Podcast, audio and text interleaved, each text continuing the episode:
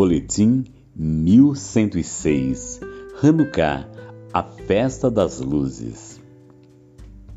Estamos em meio a Hanukkah, a festa das luzes.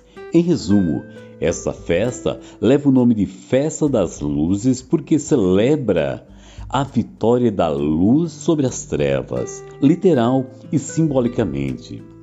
Trata-se da vitória do povo judeu contra seus dominadores gregos, uma batalha de valores morais e espirituais contra a opressão profana, o materialismo e a degeneração moral, além da luta pela liberdade de culto. Tudo começa quando um rei Seleucida, greco-sírio, toma o reino da Judéia.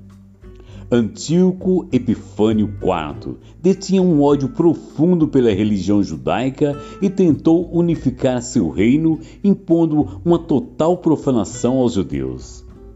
Ele simplesmente os proibiu de praticarem o judaísmo, ordenando-lhes que adorassem aos deuses gregos. Esse foi um dos piores períodos de apostasia para Israel, pois a cultura judaica foi completamente helenizada, o que afastou muitos judeus da fé no Deus de Abraão. No ano 168 AC, Antíoco invadiu Jerusalém e tomou o templo, erguendo lá uma estátua a Zeus.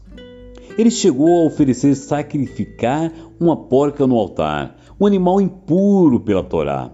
No altar do sacrifício, uma completa afronta à fé, à fé judaica e ao Deus de Israel. A perseguição foi crescente a ponto de se proibir a observância do Shabá, as leis alimentares e até a circuncisão. Algo observado desde o patriarca Abraão os pergaminhos da Torá eram confiscados e queimados, e a observância das ordenanças da Torá eram passíveis de serem punidas com morte. Muitos judeus nesse tempo se recusaram a ceder à profanação imposta pelos Seleucidas e morreram como mártires pela fé, conforme o segundo livro dos Macabeus. O pesadelo vivido pelos judeus dessa época começa a ter uma virada quando entra em cena um sacerdote chamado Matitial. Quando capangas de Antíoco chegaram ao seu vilarejo de Modim, ergueram um altar e exigiram que ele oferecesse sacrifícios aos deuses gregos.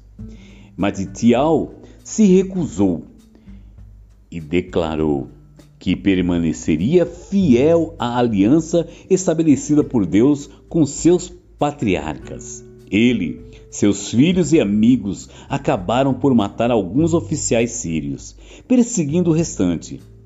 Ciente de que sofreria violenta retaliação por Antíoco, fugiu para as colinas da Judéia com seus cinco filhos e com os demais homens com quem formou uma pequena força para combater as tropas seleucidas. Os judeus, inconformados com toda a profanação e violência imposta pelo Império Seleucida, engrossavam as fileiras dos revolucionários na Judéia, promovendo ataques aos destacamentos inimigos e a seus postos avançados. Esses revolucionários ficaram conhecidos como os Macabeus por causa do filho mais velho, que se chamava Judas Macabeu. A luta durou vários anos e a vitória dos Macabeus pode ser considerada um milagre, uma vez que a proporção de judeus era muito menor que as forças greco-sírias. Após o longo conflito e o emprego bem-sucedido de táticas de guerrilha, os macabeus entraram em Jerusalém para retomar o templo que havia sido completamente profanado nas mãos dos helenistas, por ordem de Antíoco. Após realizarem uma limpeza ritual de todo o complexo, decidiram consagrá-lo, dedicando novamente a Deus restaurando o serviço diário de adoração. Foi, porém, cumprindo os ritos de purificação e preparação que os sacerdotes descobriram que havia apenas um pequeno jarro de azeite selado que não havia sido profanado e, portanto, estava qualificado para uso na menorá do lugar santo, a fim de permitir sua iluminação contínua.